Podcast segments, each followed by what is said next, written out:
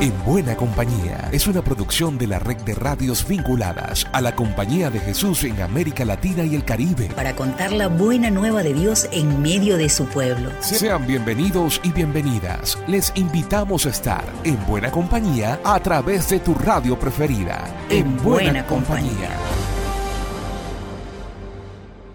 En buena compañía, un encuentro semanal con la buena nueva de Jesús de la red de radios jesuitas de América Latina y el Caribe. Les saluda Alexander Medina. En la primera parte conversaremos sobre un encuentro de obras de la Compañía de Jesús en México, la celebración de la festividad de San José de Anchieta, los conflictos políticos en Colombia y los niños como los más afectados por la migración venezolana. Esta es la palabra oportuna de Francisco. Francisco, gracias a Dios en franca recuperación, le habló a varios empresarios en el Consejo Empresarial Latinoamericano, el padre Lucas López, con la reseña. Un saludo a Alexander. Hace unos días, Francisco se reunió con el Consejo Empresarial Latinoamericano. Subrayó en su compartir que la misión de las empresas, más que la maximización de beneficios, el hacer plata, es colaborar al bien común de las sociedades donde están implantadas. Hacer plata sí, pero para todas y todos de algún modo. Ejemplificó su labor con la de capitanear una nave y les recordó que para navegar tienen una brújula en su toma de decisiones, el Evangelio, que igualmente tienen un ancla, la esperanza, y que la nave, la nave es la comunidad, la relacionalidad, la corrupción, la red. Pues eso, Alexander, nos toca nuestra brújula, el Evangelio, nuestra ancla, la esperanza, nuestra clave, la red, y en buena compañía. Lucas López del equipo CEPAL para la red de radio jesuitas de América Latina y el Caribe.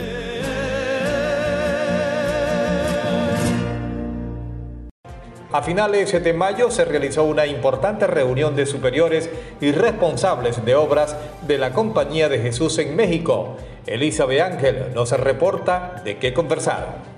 En México se realizó la reunión anual de superiores y directores, directoras de obras jesuitas en Puente Grande, Jalisco, del 31 de mayo al 2 de junio. Durante esta reunión se dio a conocer el estado actual de la provincia frente a la realidad del país. Además, se ahondó en cómo sumar esfuerzos entre todas las obras de la Compañía de Jesús en el cuidado de las demás personas y para alcanzar la paz. Asistieron 75 personas, entre jesuitas, laicas y laicos, que dirigen obras en el país, donde se incluyeron los informes del equipo de gobierno de los jesuitas desde los ángulos social, pastoral, educativo y de formación. Aunado a esto, Santiago Aguirre, director de la obra jesuita Centro Pro, informó un análisis respecto a las recientes declaraciones estigmatizantes e injustas emitidas en las conferencias matutinas por parte del Ejecutivo Federal. Sostuvo que tanto con Ayotzinapa y Cerocawi, como en todos los procesos que desde hace 35 años acompaña el Centro PRO, se ha trabajado del lado de las víctimas para que haya verdad y justicia, porque en México aún se violan los derechos humanos y este seguirá siendo el motor de la obra jesuita frente a la polarización y desprestigio que se emite desde presidencia hacia los diferentes sectores, incluida la Iglesia. En la reunión se concluyó que se seguirá impulsando en un solo cuerpo las iniciativas de paz con justicia.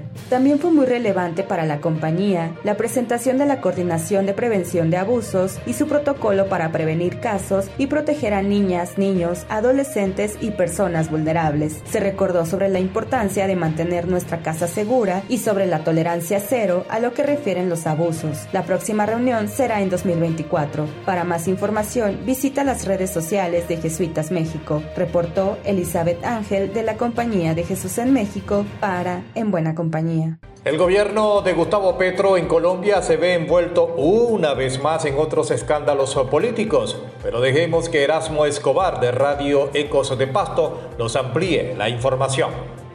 Un saludo, Alexander. El gobierno del cambio, como lo han denominado los sectores de izquierda de Colombia, ha tenido varios líos en apenas 10 meses. Nicolás Petro, hijo del presidente, acusado presuntamente de recibir dineros de dudosa procedencia para la campaña, los remesones de las cúpulas del ejército y la policía, la negativa del ELN a aceptar el cese bilateral al fuego, los tropiezos con las reformas a la salud, laboral y pensional, y por último las chuzadas a dos ex empleadas de Laura Sarabia, jefe del gabinete ministerial, a quienes las hicieron pasar por colaboradoras del Clan del Golfo, una organización criminal para intervenir sus teléfonos. han sido apenas algunas de las disputas internas que han salido a la luz. Por ello, la favorabilidad del presidente ha bajado considerablemente, pero aún cuenta con el respaldo de buena parte del electorado. Esta problemática es apenas lógica, pues para poder llegar al poder Petro hizo alianzas con sectores tradicionales que hoy reclaman su pedazo de pastel. Lo cierto es que el país no ha superado la triste historia de la polarización. A continuación, el presidente se refiere al último escándalo en su gobierno, las chuzadas a las ex empleadas de Laura Sarabia. Aquí a nadie de ustedes se le ha ordenado una sola intercepción telefónica ilegal, ni a ilustres y poderosos exfuncionarios, ni a personas humildes. Eso no es cierto. Ni se les ha dado esa orden, ni se les dará porque el respeto a los derechos humanos tal cual están consagrados en la Constitución, en nuestros tratados, en las leyes, se respetan. La base de la democracia es el respeto a los derechos humanos. Erasmo Escobar desde Ecos de Pasto en Colombia para En Buena Compañía. La masiva migración venezolana sigue desencadenándose en otras tristes secuelas. Una reciente investigación confirmó que los niños son unos de los protagonistas más afectados. Así nos lo presenta Miguel Ángel Valladares de Radio Fe y Alegría. La periodista venezolana Paula Andrea Jiménez llevó a cabo una investigación que tituló El limbo de los niños y niñas migrantes de Venezuela abandonados en Colombia. En ella habla sobre esa terrible realidad de muchas familias que se quedan en ese país o lo utilizan como tránsito y cuyos pequeños quedan bajo el cuidado del Estado. Paula Andrea está en Bogotá y con ella hablaremos sobre este trabajo. La investigación está centrada básicamente en la niñez migrante, la niñez y la adolescencia migrante y refugiada de origen venezolano en Colombia. Eh, en este país, el instituto que vela por los derechos de los niños se llama ICBF, es el Instituto Colombiano de Bienestar Familiar. Y em, a través de cantidad de solicitudes que se hicieron por derecho de petición, que es una figura acá sobre la que el periodista o cualquier ciudadano puede solicitar información a los entes oficiales, em, nos contaron, bueno, pudimos eh, entrar a, a las cifras de, que ellos tienen. Hay un sitio especial, hay varios sitios, pero en especial hay uno que registra todos eh, los procesos administrativos de restitución de derechos. Aquí en Colombia se llama el PARD, P-A-R-D, las siglas del procedimiento que te acabo de describir, que es cuando el sistema de protección detecta alguna vulnerabilidad a un derecho de un niño o que está en riesgo algún derecho, su integridad física, psicológica, actúa de inmediato. Entonces comenzamos a tomar 2015 a 2023 más de 14 mil niños, niñas y adolescentes. Miguel, eh, el Estado colombiano tuvo que intervenir porque detectó algo, que había riesgo de sus derechos fundamentales. Le agradecemos a Paula Andrea Jiménez por su participación. Habló sobre su investigación titulada El limbo de los niños y niñas migrantes de Venezuela abandonados en Colombia. San José de Anchieta se sintió homenajeado en su fiesta del 9 de junio en Brasil. Nuestra compañera Ana Klein nos indica con quién conversó para esta bonita reseña. Un saludo, Alexander. El 9 de junio se celebra San José de Anchieta, santo de la Iglesia y figura reconocida en la historia de Brasil. Así que acudimos al padre Negromonte, rector del Santuario Nacional, que nos contó cómo lo estamos celebrando a partir de tres perspectivas, hombre de alegría, hombre de oración, hombre de servicio. Después tenemos la red de jesuitas de educación con los alumnos y educadores acá con nosotros también. En la mañana de ese día 9 de junio, nosotros tenemos la misa con los niños, que son miles de niños que vienen, que recorren el santuario.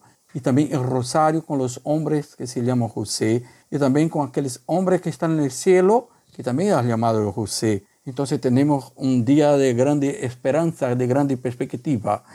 Alexander, el santuario está en el estado de Espíritu Santo y podemos conocer más en santuariodeangieta.com. Estamos hablando, Alexander, de celebrar a Angieta. Queríamos conocer qué es lo que resalta el padre Negomonte de su figura. El amor que San José de Anchieta tenía a los pueblos indígenas y a todos los brasileños siempre tenía en su corazón el lema de la Compañía de Jesús, em todo amar e servir, incansable misionero, convirtiéndose assim em apóstol de Brasil, um missionário de la ciudad, missionário de la selva, de los bosques, de toda a nação brasileira, com a missão de levar o evangelho a todos, a los perseguidos, a los indígenas, a los mestizos. Então é realmente um grande homem. Sou Ana Cláudia Klein, de la Oficina de Comunicação de Jesuitas del Brasil para En Buena Compañía. Y para cerrar este primer segmento tenemos contacto con Grecia Peláez para las noticias de la CEPAL. Te saludo, Grecia. Un saludo, Alex. Durante la semana del 5 al 9 de junio se llevó a cabo en Roma la reunión anual de delegados de las oficinas de comunicación de las seis conferencias de la Compañía Universal junto a la Oficina de Comunicación de la Curia. La jornada de trabajo permitió conocer detalles sobre las actividades realizadas dentro de cada conferencia relacionadas a las cuatro preferencias apostólicas y todo lo vivido durante el año ignaciano. Además, se realizaron visitas a lugares emblemáticos para realizar trabajos periodísticos que consolidan la comunicación dentro de la Compañía de Jesús. Entre ellos se visitó el Museo de la Radio, las instalaciones de Vatican Media, la iglesia de San Ignacio de Loyola, la Basílica de San Pablo Extramuros y el Observatorio Astronómico del Vaticano ubicado en Castel Gandolfo. Durante el último día, los comunicadores contaron con la presencia del padre general Arturo Sosa y conversaron sobre todo lo vivido durante la semana del encuentro. Para ampliar estas y otras noticias, recuerden seguirnos en las redes sociales como Somos Jesuitas. Para En Buena Compañía, Grecia Peláez del equipo CEPAL. Seguimos en buena compañía con la segunda parte en la cual hablaremos sobre el grupo de trabajo para la promoción de la democracia, los efectos de las lluvias en Ecuador y la victoria de Morena en México. Francisco Urrutia nos reporta sobre las actividades del grupo promotor para la democracia, en el cual también participa Auscal. Esta semana iniciaron las actividades del Grupo de Trabajo para la Promoción de la Democracia de la Asociación Internacional de Universidades Jesuitas la en la Universidad Iberoamericana Ciudad de México. El grupo, coordinado por Aushal, está orientado a explorar los desafíos que enfrenta la democracia a través de la recolección de datos sobre las percepciones ciudadanas acerca de la democracia y sus expectativas con respecto a sus resultados la identificación de mecanismos para mejorar el desempeño de las instituciones democráticas y, además, sobre la propuesta de programas que promuevan el avance democrático, particularmente en áreas que los ciudadanos sientan que han sido desatendidas después de las transiciones democráticas en el mundo. El grupo está integrado por representantes de las universidades jesuitas de América Latina, América del Norte, Europa, el sur de Asia y Asia-Pacífico, con una representación especial del programa universitario amazónico de la Conferencia Eclesial de esta región. Para En Buena Compañía, Francisco Urrutia, de Aushal. ¿Han escuchado hablar del Día de los Patrimonios en Chile? Ingrid Riederer llega con los detalles. Se realizó en Chile el Día de los Patrimonios y como ya es tradición, diversas comunidades ignacianas se incorporaron a esta actividad más de 250 personas visitaron el campus patrimonial de nuestra Universidad Alberto Hurtado, construido en la época del Salitre, en el que habitaron familias de la élite capitalina. Especial interés despertaron la Casa Esperanza, construida en 1923, y la casona que por 51 años albergó el Club Social y Deportivo Colo Colo, construida en 1926. La iglesia jesuita de Puerto Montt y su histórica torre campanario en el extremo sur de Chile recibió a los visitantes con su fachada renovada y su hermosa puerta de alerce reparada. Respecto al cerro campanario, se despejaron los senderos retirando algunos árboles caídos. Al santuario del Padre Hurtado llegaron cerca de 300 personas, quienes pudieron realizar un completo recorrido que incluyó la tumba de San Alberto, el Museo de la Solidaridad y la camioneta verde. Gran interés despertó el dormitorio de San Alberto, en la parroquia Jesús Obrero, donde pudieron encontrar un espacio sencillo y austero. En Valparaíso, el espacio de la compañía tuvo diversas actividades culturales, como recorridos guiados por la que fuera la residencia jesuita, el jardín y la Virgen del Cerro Mirador. Y en el Templo San Ignacio en Santiago, la celebración de la misa contó con la presencia del coro del Instituto de Música de la Universidad Alberto Hurtado, una oportunidad única de escuchar el órgano de tubos de nuestra iglesia, uniendo la fe y la cultura como parte de la creación. Desde la provincia chilena de la Compañía de Jesús informó Ingrid Riederer. Le damos la bienvenida a José Ignacio Moreno de la Radio del Tecnológico del Valle del Chaco en México con su despacho sobre las elecciones en este país en las cuales el partido Morena obtuvo un importante triunfo. Muchas gracias Alexander, un saludo. Desde aquel lejano 1929, donde el general Filiberto Gómez tomó el cargo como el primer gobernador del Estado de México, el Partido Revolucionario Institucional, mayormente conocido como PRI, se consagró durante 94 años en el poder de la entidad. Sin embargo, después de los comicios celebrados este pasado 4 de junio, la candidata Delfina Gómez por el tridente Juntos Haremos Historia, formado por el Partido del Trabajo, PT, Movimiento de Regeneración Nacional Morena y el Partido Verde Ecologista de México, reiteró el triunfo con un total del 52.65% de los votos, mientras que la candidata de la coalición va por el Estado de México, Alejandra del Moral, a través de su alianza PAN, PRI, PRD y Nueva Alianza, obtuvo el 44.34%, reconociendo su derrota desde los primeros conteos preliminares. Felicito al pueblo mexiquense que ha expresado su voluntad con toda claridad en las urnas. Con una participación ciudadana del 50.1% de la lista nominal, es decir, tres puntos menos que en el 2017 de los votos, los mexiquenses serán testigos de la primera gobernadora en el Estado de México. Con esto, ahora la gobernadora electa Delfina Gómez se convertirá en la primera mujer que gobernará el Estado de México. Yo vengo a decirles que estoy muy contenta pero también estoy muy comprometida. ¿Y qué vamos a empezar a hacer? Yo iba a regresar nuevamente a los municipios, no solamente a dar las gracias, sino a presentar el proyecto de trabajo que íbamos a realizar en cada municipio. Para buena compañía, José Antonio Moreno, desde la radio del Tecnológico Universitario del Valle de Chalco, en México. Ecuador sigue estremecido y esta vez por las lluvias e inundaciones en la provincia de Esmeraldas. Después de tres días de la catástrofe ambiental registrada en Esmeraldas, provincia costera de Ecuador, el número de personas afectadas asciende a 14.870. El Ministerio de Inclusión Económica y Social ha dispuesto a 300 técnicos de la unidad de atención para asistir a las personas que se encuentran en los 12 albergues habilitados en cada cantón. Según la misma institución, hasta el momento se ha movilizado 12.5 toneladas de asistencia humanitaria y asimismo colectivos sociales y municipalidades de alrededor del país han activado puntos de acopio para receptar donaciones que serán direccionadas a la provincia de Esmeraldas. Por su parte, el presidente Guillermo Lazo ha dispuesto 100 millones de dólares para levantar un plan integral e interinstitucional para reactivar la viabilidad de la provincia y asistencia social. Dentro de estas medidas consta la entrega de un bono de arrendamiento, respecto al cual se pronunció Frickson Erazo, gobernador de Esmeraldas. El bono de arrendamiento es de 675 dólares. Con este bono de arrendamiento lo que buscamos es que las personas al menos puedan tener espacios donde pernoctar con sus familias por un tiempo de tres meses. Tal ayuda económica será viabilizada por el Ministerio de Desarrollo Urbano y Vivienda luego del levantamiento de información técnica. Con este escenario y ante la posibilidad de que los daños aumenten por la presencia del fenómeno El Niño, el COE Nacional se declaró en sesión permanente para preparar una planificación enfocada en la prevención. Reportó para En Buena Compañía Catherine Paucar desde Radio Irfeyal, Quito, Ecuador. Un viejo conocido de la casa se queda esta semana con el quién es quién. Se trata de Paulo Morégola. Un saludo, Alexander.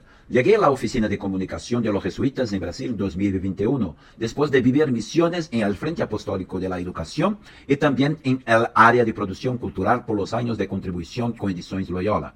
Desde la unificación de las provincias en Brasil, el plan de comunicación se ha ampliado y desarrollado estratégicamente con todos los frentes apostólicos y sus redes de obra en todo el territorio brasileño que tiene una dimensión continental. Para la provincia de Brasil, la comunicación es misión el desafío es articular y promover una cultura de la comunicación. En estos 33 años de servicio a la compañía, lo que más agradezco es la oportunidad que Dios me ha dado de contribuir eficazmente a la construcción de un mundo más justo y fraterno. Soy Paulo Moregla, coordinador de la Oficina de Comunicación de los Jesuitas en Brasil para En Buena Compañía. Y el cierre lo queremos tener con una oración de gracias y de luto también por la despedida inesperada del buen amigo Elio Lescano de Radio Fe y Alegría Paraguay. De seguro, ya goza de la buena compañía de Jesús en el cielo. Será hasta la próxima. Llegamos al final por esta ocasión. La invitación es para la próxima semana para que sigamos en buena compañía. Una producción de la Red de Radios Jesuitas de América Latina y el Caribe. En, buena, compañía.